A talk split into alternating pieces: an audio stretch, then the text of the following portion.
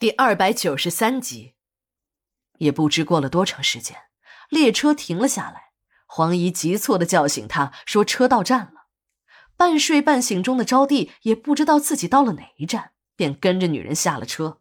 下车后，立即钻进了一辆中巴车。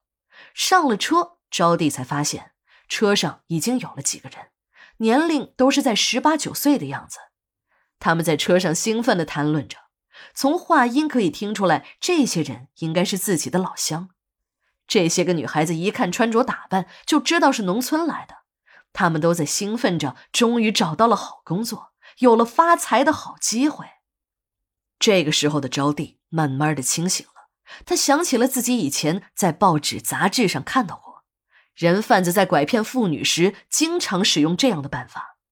骗女孩子说到哪个地方发财，然后再把那些个女孩卖给偏远山区的光棍当老婆。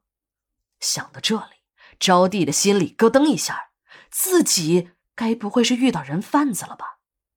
招娣的心一下子提到了嗓子眼儿。招娣的感觉一点都没错，这个黄姨正是一个人贩子，还是个老手。夫妻俩在这条道路上干了多年，从来没有失过手。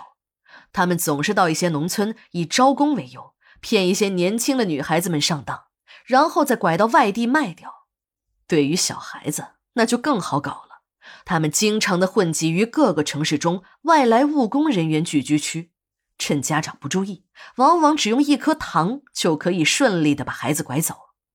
当然，有这种没有本钱的买卖更好。如果没有，他们也会和医院的医生合作。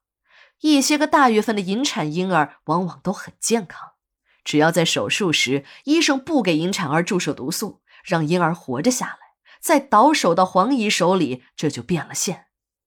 这种来源的婴儿虽然会花一些钱，但是没有法律风险。一方面，大月份引产的婴儿母亲都有着难言之隐，即使是知道婴儿活着生下来，她也不会要。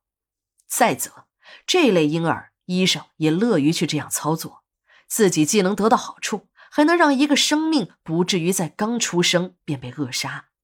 这种一举两得的好事即使是医院，也是睁一只眼闭一只眼。虽然这么做并不合乎规定，但从人道的角度还是可以解释得通的。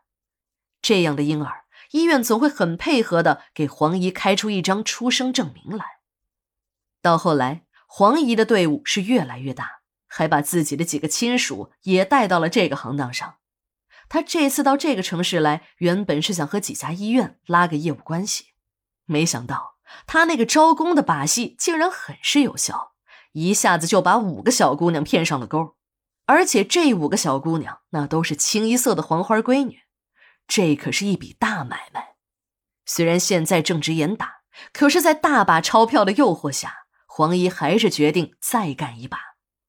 当收获颇丰的黄姨正在盘算着自己的每本生意时，又一个猎物进入了他的眼帘。